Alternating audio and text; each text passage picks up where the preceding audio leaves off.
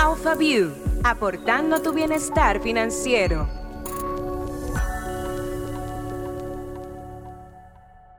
Y bienvenidos a AlphaView, un podcast que hemos creado para demostrarte que invertir en el mercado de valores dominicano es más fácil de lo que te imaginas. Como ustedes saben, en cada episodio traemos un invitado para que podamos entender mejor el mundo de las inversiones. Hoy recibimos a una consultora y una activista de la felicidad. Que mejor no le quede esa palabra a ella. Sí, así mismo como le escuchan. Ella es economista y es administradora de talento humano, coach certificada en maestría en desarrollo organizacional. Desde el 2018 está realizando su PhD en liderazgo de cambio organizacional y además es la fundadora del Instituto Meraki de Felicidad Laboral. Estoy hablando de mi amiga Ivana Lajara. Ivana, qué bueno que estás con nosotros. Eh, Lorena, yo estoy muy emocionada de estar aquí y estar contigo. Y feliz. Y feliz, claro. yo recuerdo la primera vez que te conocí, Ivana. O sea, tú con los dientes afuera y yo decía, wow. O sea, porque a mí me oigan, ¿quién habla? No, sí, a mí me lo dicen, pero eh, conocer a alguien que tiene esa, esa cualidad, pues yo creo que es algo muy bonito. Como que verlo así, tú siempre tan como tan fresca, que no quiere decir que tengas tus momentos, pero, pero sí, tú transmites una alegría y una felicidad que no te imaginas. Gracias. Igual. O sea que estás en el trabajo perfecto. Mira, tú sabes que Ivana, a nosotros nos gusta compartir información especial sobre los invitados y tenemos un segmento de preguntas. ¿Estás lista para estoy eso? Lista, estoy Vamos lista. arriba. Un poco más sobre nuestro invitado. Ivana, ¿qué es lo que tú no puedes dejar de hacer todos los días? Todos los días.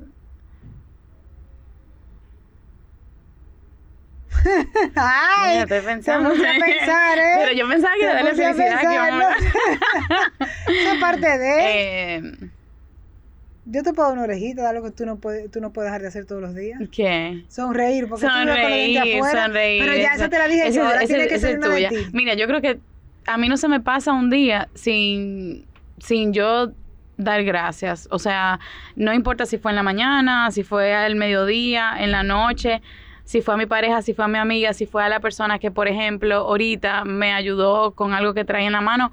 Yo a mí es imposible que se me pase un día sin yo utilizar la palabra y sentir el sentimiento de la gratitud. Muy bien, muy importante. Apunten todos ahí, por favor, aprenda. Y cuéntame un poco, ¿cómo es el día de una consultora y activista de la felicidad? O sea, muchos se preguntan como, la felicidad, ¿cómo se estudia eso? Mira, em, en mi trabajo, yo básicamente lo que hago es, aunque pareciera que yo ando por ahí echando confeti, lo que hago es leer mucho, eh, pensar, analizar y sintetizar, o sea, como, eh, como si estuviera en la universidad y obviamente que a nivel de PhD mucha investigación y como consultora eh, lo que hago es trabajo con empresas y diseñamos estrategias, herramientas o experiencias eh, que permitan que sus colaboradores puedan desarrollar un sentido de propósito individual, pero alineado al de la empresa. Ya a nivel personal, lo que mi trabajo, vamos a decir, en mi día a día, es eh, diseñar materiales, eh, ya sea cualquier formato de contenido que ayude a las personas a conectar con su felicidad y a, y a materializarla en su vida. ¿Tú has conectado con tu felicidad? Sí, ¿Sí? sí, Y lo más, lo más lindo es que nunca había conectado tanto con ella como hace varios años, en un momento que por primera vez eh, viví un proceso muy triste y muy oscuro.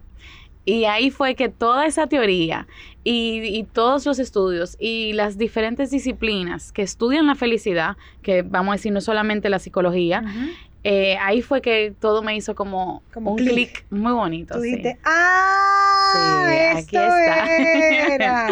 ¿Y tú tienes algún modelo que tú sigues?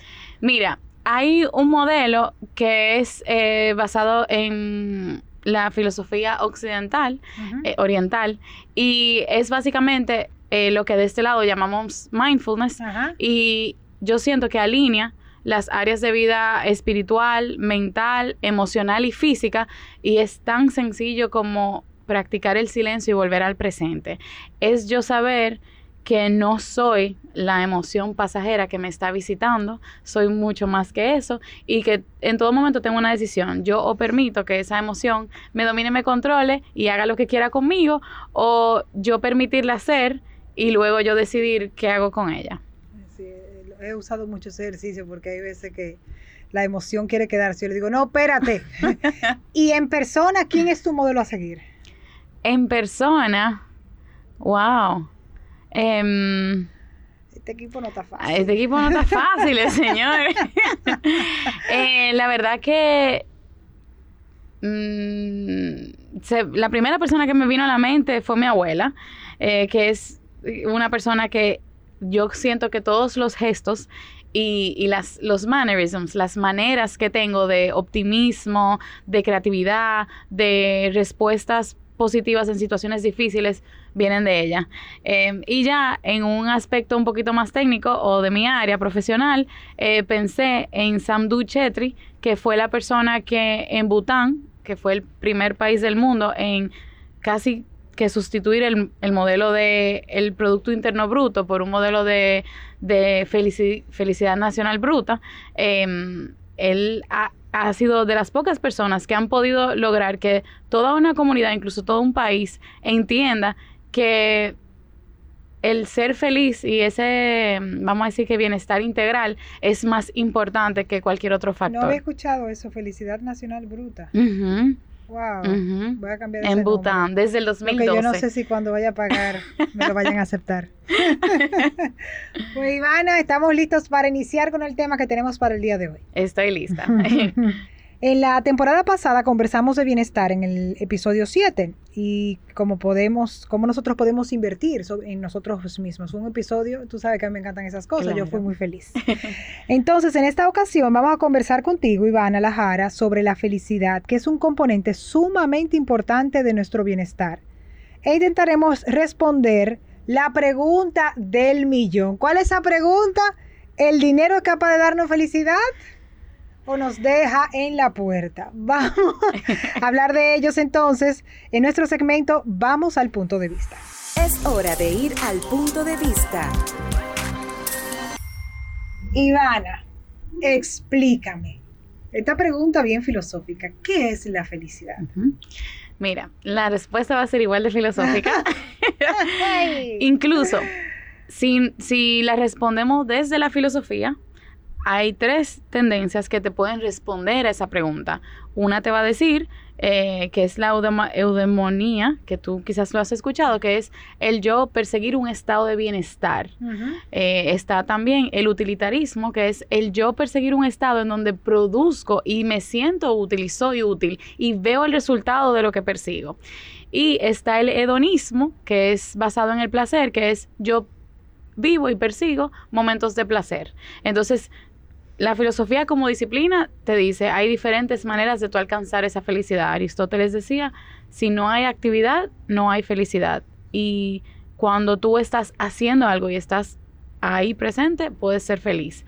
Em, otras teorías, por ejemplo, es sencillamente estar en el presente, o sea, no estoy en el pasado, en la memoria, ni en la ansiedad del futuro.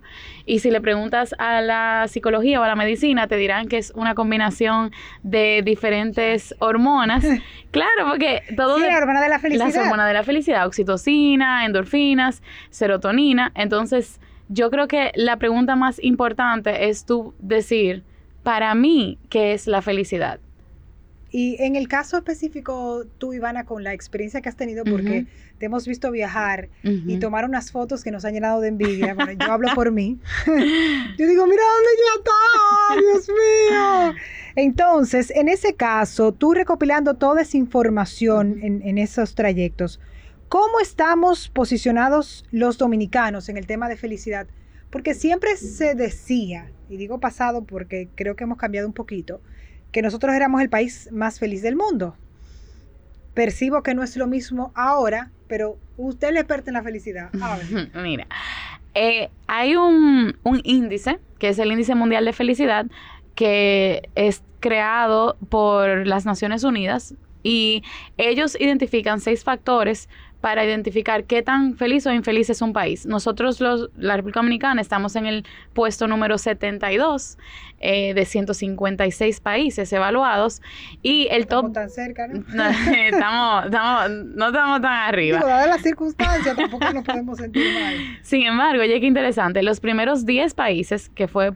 Eh, los primeros 10 países son los países nórdicos, o esos países nórdicos y algunos europeos, que se turnan esos primeros 5 puestos. Y a mí me da mucha curiosidad. Yo me decía, ven acá. Una gente que no sonríe, que vive en el frío, que vive en la mitad del año oscuro, porque yo que fui allá, te sé ya que la- hay unos periodos de meses que ni sale el sol Ay, sale el y, sol, ¿te y- imaginas? oye, y yo decía, pero ¿cómo tú me vas a decir a mí que el pa- los países más felices son esos? Y yo, pues bueno, fui Obviamente, averiguar. a investigar, a vivirlo en carne propia. a vivirlo en carne propia. Y lo que, mm, vamos a decir, descubrí fue que, por ejemplo, el país más feliz del mundo hoy, que es eh, Finlandia, em, tiene tres años ocupando ese puesto, ellos tienen una filosofía de fuerza interior, donde ellos no van a ser los más sonrientes, ellos no son tan chercheros, son personas que llevan una vida muy estructurada, son muy planificados, el clima les permite a ellos eh, vivir un estilo de vida organizado, planificado y un mindset de mucho orden. Em, y es, ellos lo que dicen es, nosotros no somos resilientes, no somos perseverantes, nosotros lo que sabemos es que tenemos una fuerza interior que no importa lo que venga, sabemos que podemos con eso. Y cuando yo entendí eso, dije, wow. Ya, ya. Ah, eh, muy bien ganado en primer lugar. Muy sí, bien me ganado. hizo mucho sentido. Ahora también, y aquí viene el tema del dinero, también surgía la pregunta de por qué, Bueno, un país súper educado, con, Claro. con todas las necesidades cubiertas. exactamente, por o qué... sea que el dinero ayuda, ¿eh? claro, ¿cómo tú me vas a decir a mí que los países más felices son también los más ricos del mundo?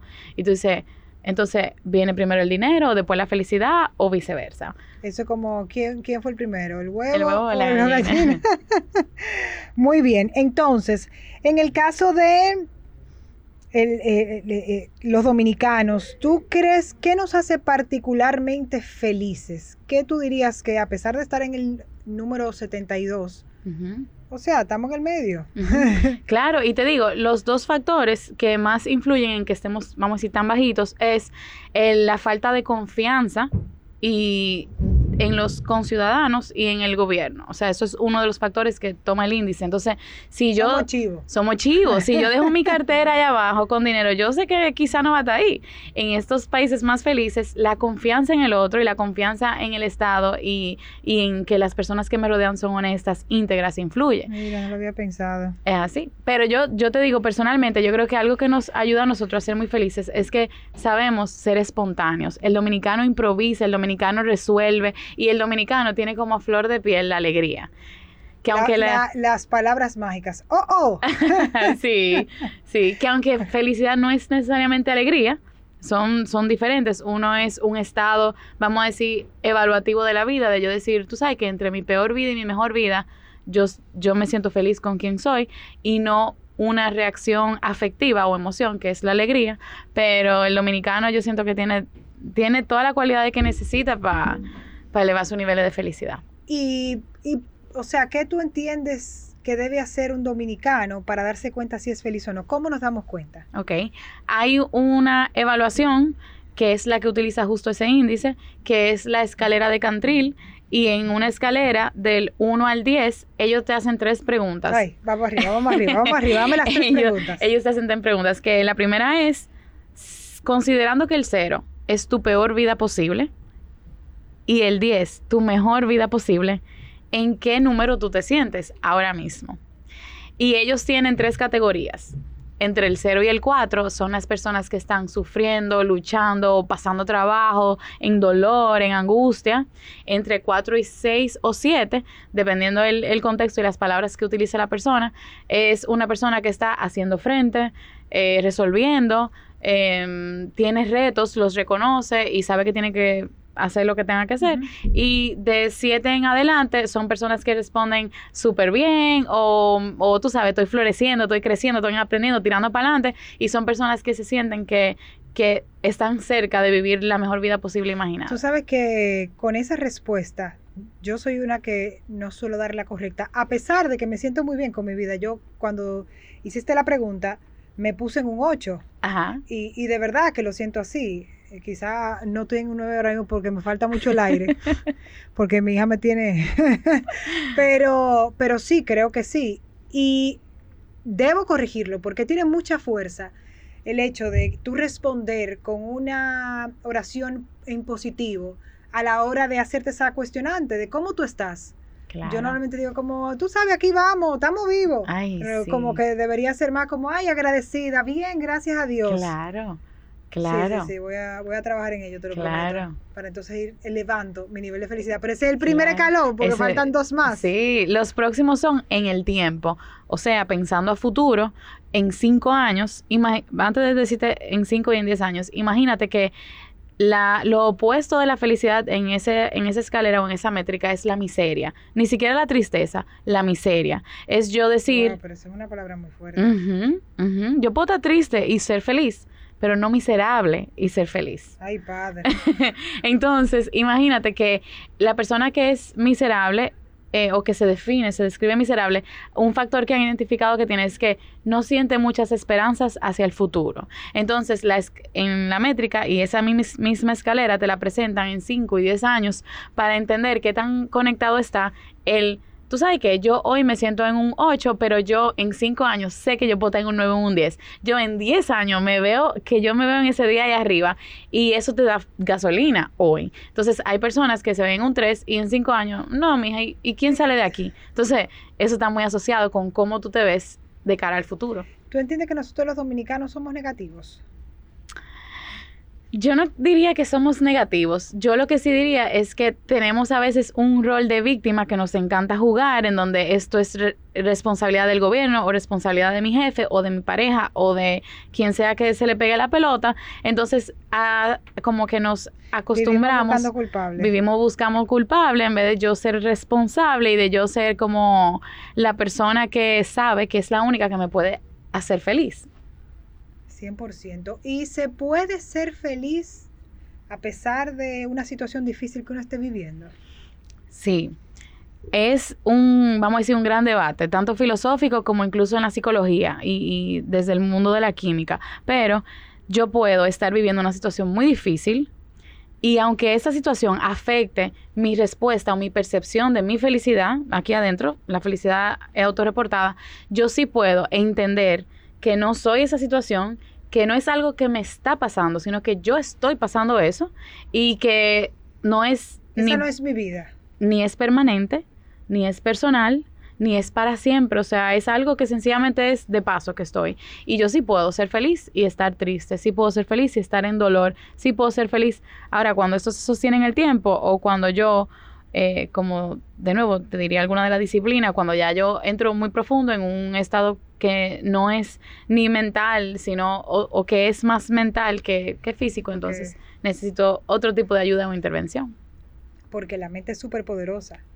O sea, nos puede hacer creer que somos miserables o que somos súper afortunados. Sí, Y eso es la mente. sí.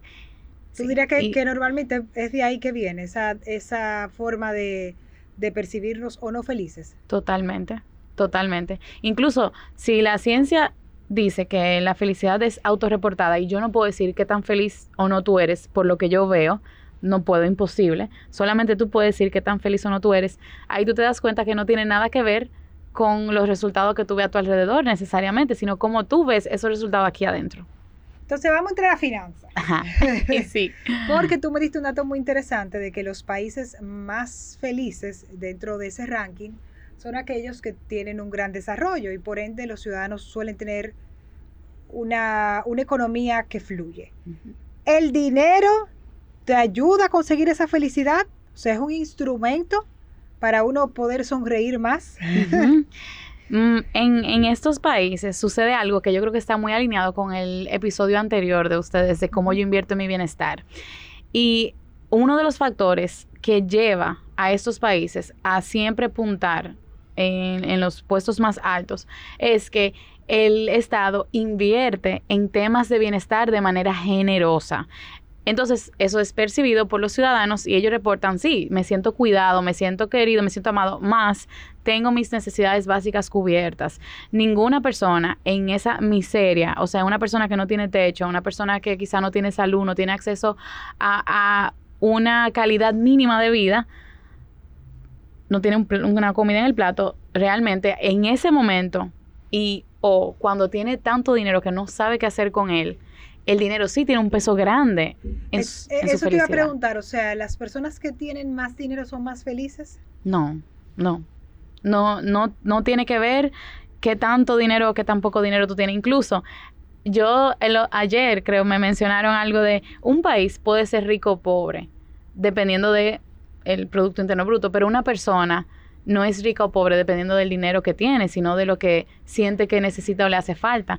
Incluso, si tú te vas al campo, a veces... te iba a decir, o sea, cuando uno se va al interior, que uno pasa por, por una callecita donde hay casas que tú dirás, o sea, están súper pintaditas, pero se sabe que hay pocos recursos económicos para sostener eh, esa familia, sin embargo, están súper sonrientes y, y, te abren las puertas de su casa y, te brindan café, tú dices, wow. o sea, Lorena, es que en su mundo ellos entienden que tienen sus necesidades básicas cubiertas, ellos siembran lo que comen, tienen salud, porque yo creo que ni necesitan ir al hospital y si van es muy rara vez el estrés que nosotros a veces tenemos en esa rueda de tener más y, y, producir más. Y yo no digo, no digo porque yo creo en, en producir dinero, yo creo en, yo soy una persona que yo tengo metas, eh, vamos a decir, en mi mente ambiciosas, tengo ganas de, pero es qué tanto de mi felicidad está puesto en eso. Si yo estoy esperando lograr algo o tener algo para ser feliz,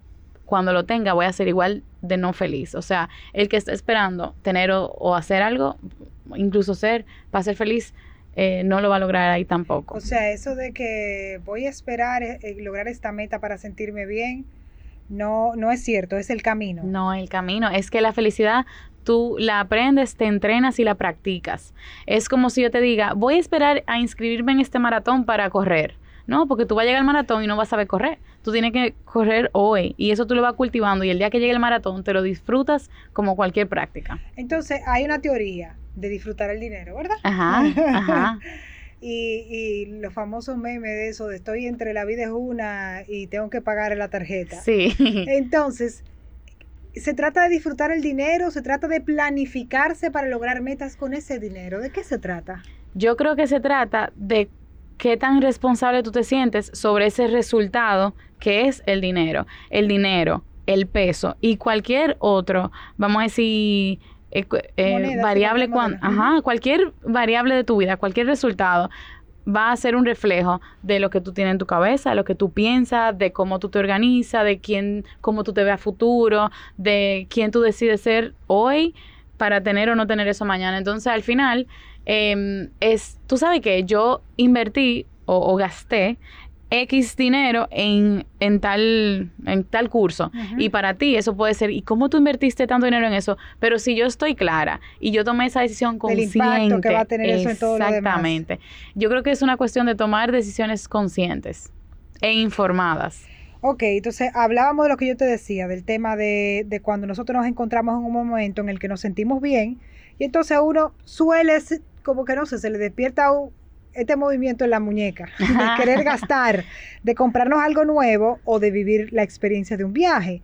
Entonces, tenemos otras personas que se recogen y que se convierten en seres ahorrativos, que también es otro, es otro extremo. Eh, ¿A qué, ¿A qué se debe esto? O sea, de que haya otras, haya diferentes reacciones cuando recibimos el dinero que se supone es un instrumento que debe traernos felicidad. yo, yo entiendo que esas reacciones son eh, la respuesta a con qué yo me siento seguro, qué yo siento que yo me merezco.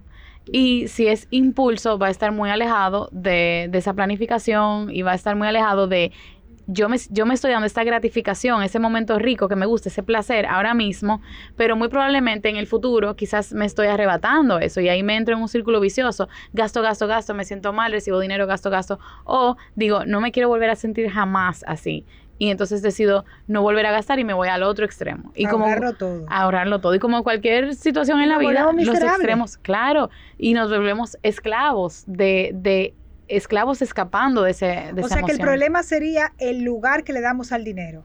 ¿Y para qué? Yo diría para qué, para qué tú lo estás utilizando. Tú ves el dinero como una herramienta de tu crecer, como una herramienta de tu poder lograr tus sueños, o tú lo ves como un bien escaso que si haces algo con él puede que mañana no lo vuelvas a tener. O sea, ¿qué, ¿cómo tú ves esa figura del dinero y cómo es tu relación con ella y para qué, para qué tú la quieres, para qué la utilizas, incluso yo te diría que hasta cómo la tratas, o sea, se te va de las manos siempre y tú no sabes dónde se fue, o tú la tienes toda acumulado ahí, no la quieres tocar. me acuerda de una conversación con una persona que quiero mucho, no voy a revelar su nombre, ¿verdad? que me decía, óyeme, yo estoy sacando los cálculos, pero hay un dinero que yo no sé. Yo no sé dónde está. Y yo, pero ¿cómo que tú no sabes dónde está? No, que no sé. O sea, yo estoy sacando los números, pero yo no descubro en qué yo gasté eso. O sea, muchas veces nos ocurre, no, nos pasa. Entonces, ¿cómo nosotros nos damos cuenta que estamos usando el dinero para contribuir a nuestra felicidad y cómo no lo estamos usando para eso. Ok. Yo creo que es cuestión de nosotros preguntarnos si estamos claros qué es la felicidad para nosotros y cómo la expresamos o manifestamos. Porque algo, un tema súper interesante con el tema del dinero y la felicidad es la comparación social incluso en la ciencia de la felicidad nos abren mucho los ojos sobre yo, el individuo, no siempre reporta una felicidad absoluta, sino relativa. O sea, con los ingresos. ¿Tú sabes qué? una métrica objetiva es cuánto yo gano. Pero si yo sé que alrededor mío todo el mundo gana más, yo no estoy contenta con esto. o yo no estoy feliz con esto. Entonces, la... Esa la comparación. Exacto, esa comparación social. Entonces, la pregunta es, ¿qué es la felicidad para mí? O sea, ¿quién yo quiero sentirme que soy y quién yo quiero sentir, o qué Ivana quiero sentir que estoy construyendo. Entonces, ¿qué rol tiene el dinero aquí? ¿Cuánto yo, yo estoy percibiendo ahora y cómo eso es un resultado de, lo que pienso y lo que soy? Y luego, ¿cómo yo utilizo ese dinero para, como, como gasolina para mi, mi construcción del futuro? O sea, yo siento que debe ser como el dinero es un recurso más para yo ser feliz y no es un premio que yo a quien yo le echo como si fuera un zafacón de mi felicidad. Interesante eso. Un poco profundo. Eh, denle para atrás al episodio, vuelvan y escúchenlo, interioricen, reflexionen y hablamos ahora.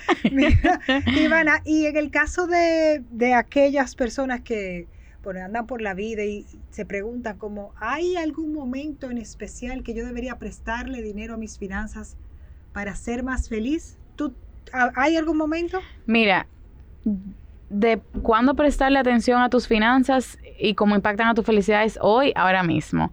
Ahora, de nuevo, pregúntate que no estás esperando a que tus finanzas te den un resultado diferente para ser feliz, porque al final es qué tan responsable yo estoy siendo de, mi dinero y de mi finanza, y mi finanza que parte de otros componentes de mi vida. Muy probablemente, si yo estoy siendo irresponsable con mis finanzas, estoy siendo irresponsable con otras áreas de mi vida, y estoy muy segura que con mi felicidad también. Si estoy esperando que mi dinero venga de allí o venga para acá o crezca o, haga esto y no soy yo quien estoy adueñándome de eso, es muy probable que también yo diga, sí, a mí me hace feliz mi pareja y mi, trabajo y mi... número de felicidad acaba de bajar. Eh, o, sea, o sea, no me estás ayudando, Ivana. Yo me sentía muy feliz. no, no.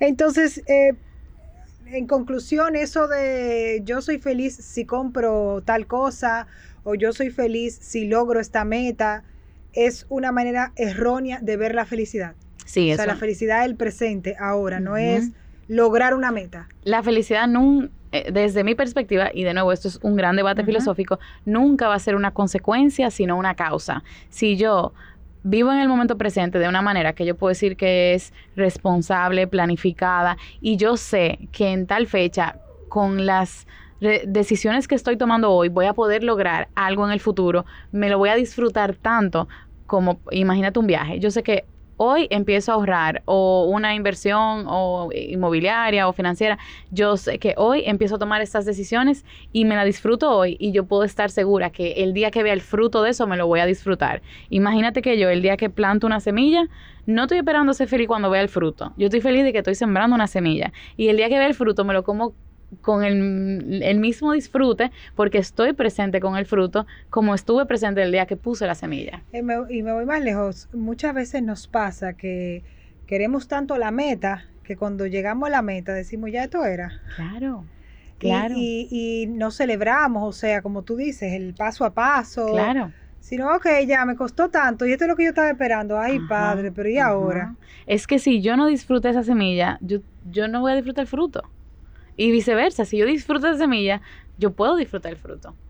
Entonces, en el caso, bueno, yo te voy a hablar de mi caso y si tú tienes algo que aportar en cuanto a la inversión se refiere, el, la verdad es que cuando uno tiene, cuando uno hace inversiones per se, a mí me, me, o sea, me trabaja mucho la, la, parte del bienestar financiero porque siento una estabilidad. Y es como tú dices, cuando tú sabes que tus necesidades están cubiertas, como, mira, tengo ese dinero invertido ahí y para tal proyecto y eso significa que eso que yo quiero lo voy a poder lograr, eso nos llena eh, también de felicidad. Eh, tú, en el caso tú has tenido alguna experiencia con inversión que te haga eh, experimentar esos sentimientos? Claro, yo soy, eh, qué sé yo, sí, curiosamente muy planificada y como a mí me gusta mucho, eh, ¿qué te digo? A mí me gusta mucho vivir experiencias. A mí, yo no me gusta de que comprar muchas cosas más que experiencias.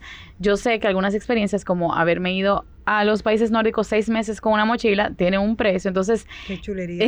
pero, pero esa inversión, yo casi lo veo hasta como a veces tenemos que sacrificar un poquito de gratificación hoy, porque ese dinero que tenemos ahí invertido, que en un futuro nos va a dar esos frutos, a veces quisiéramos y le encontramos dónde ponerlos hoy. Pero sabemos que tenemos que tomar esa decisión. Y yo la verdad que eh, para mí y en mi caso, siento que no es una tentación. Yo no te quiero decir que, como te digo, no te quiero decir que, eh, no, yo vivo muy clara de lo que yo quiero en el futuro, porque yo soy un ser humano y a veces digo, tú sabes que después vemos qué hacemos, o yo misma como que... Pero yo siento que esa planificación y ese orden y esa línea de tiempo a mí me da mucha paz. Y esa paz me hace sentir satisfecha y plena con mi vida.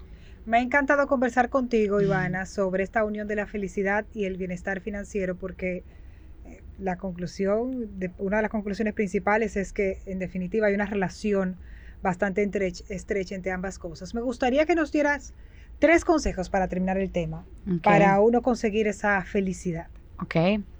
Eh, primero, yo te diría, hazte consciente de qué es la felicidad para ti, en qué momento construiste esa definición, viendo a quién quizás tú determinaste que eso era ser o no ser feliz. Segundo, em, luego de que tengas una definición que te haga sentir, eh, que se sienta sana, te diría que entiendas que los tú sabes, somos seres emocionales y vamos a tener momentos difíciles. No existe ninguna filosofía de la felicidad que no incluya eh, obstáculos y retos.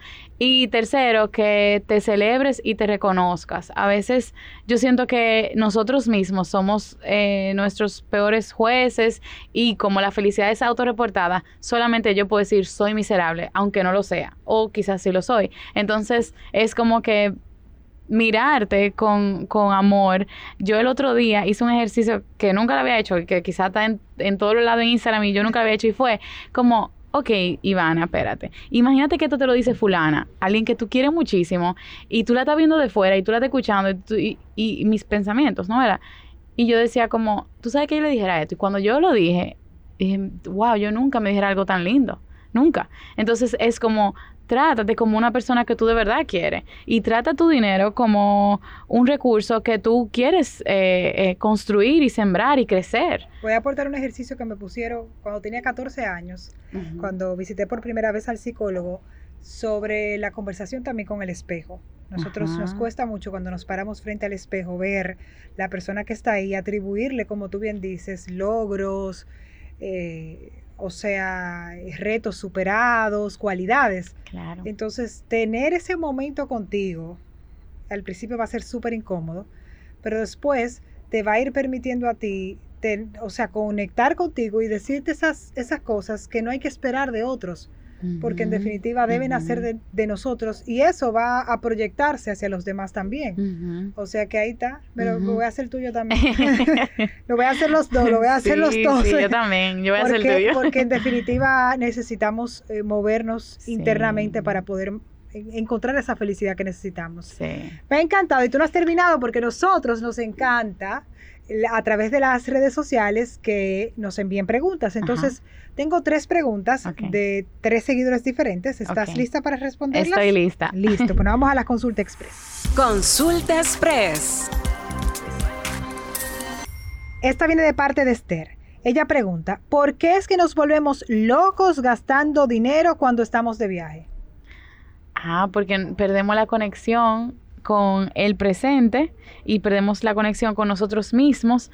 Y yo te diría que de manera muy práctica porque no fuiste planificada, porque si tú te vas con un budget y yo que me encanta viajar y, y que soy eh, con mi dinero muy consciente, yo diría que, o me siento así, yo diría que si tú te vas con un budget y entiendes tus prioridades. Ivana, yo, cuando me voy de viaje, yo no me vuelvo loca comprando ni ropa, ni X o Y, pero sí me vuelvo loca comprando que si souvenir, que si, o, o memorabilia o ese tipo de cosas, viendo museos. O sea, yo soy una gente que tú me dices, ah, 50 dólares tal cosa, pero 300 dólares la experiencia del museo, que qué sé yo, que yo voy para allá. Entonces, es tú, antes de irte de viaje, entender en qué tú quieres invertir y qué tú te quieres llevar del viaje. ¿Y ¿Para qué ese viaje? Exactamente, y tomarte, tomar tus decisiones conscientes. Pues ahí está, ahí está Esther. Nos vamos con la segunda pregunta. Viene de Carla y dice, ¿qué puedo hacer para ser feliz con poco dinero?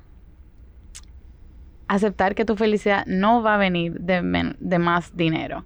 El momento en que tú aprendas a que tus pensamientos, decisiones, acciones estén enfocadas en tu bienestar mental, emocional y que el dinero es un recurso que te sirve para eso, ahí no importa qué tanto más o menos dinero tú puedas, tú vas a aprender a apreciarlo y agradecerlo.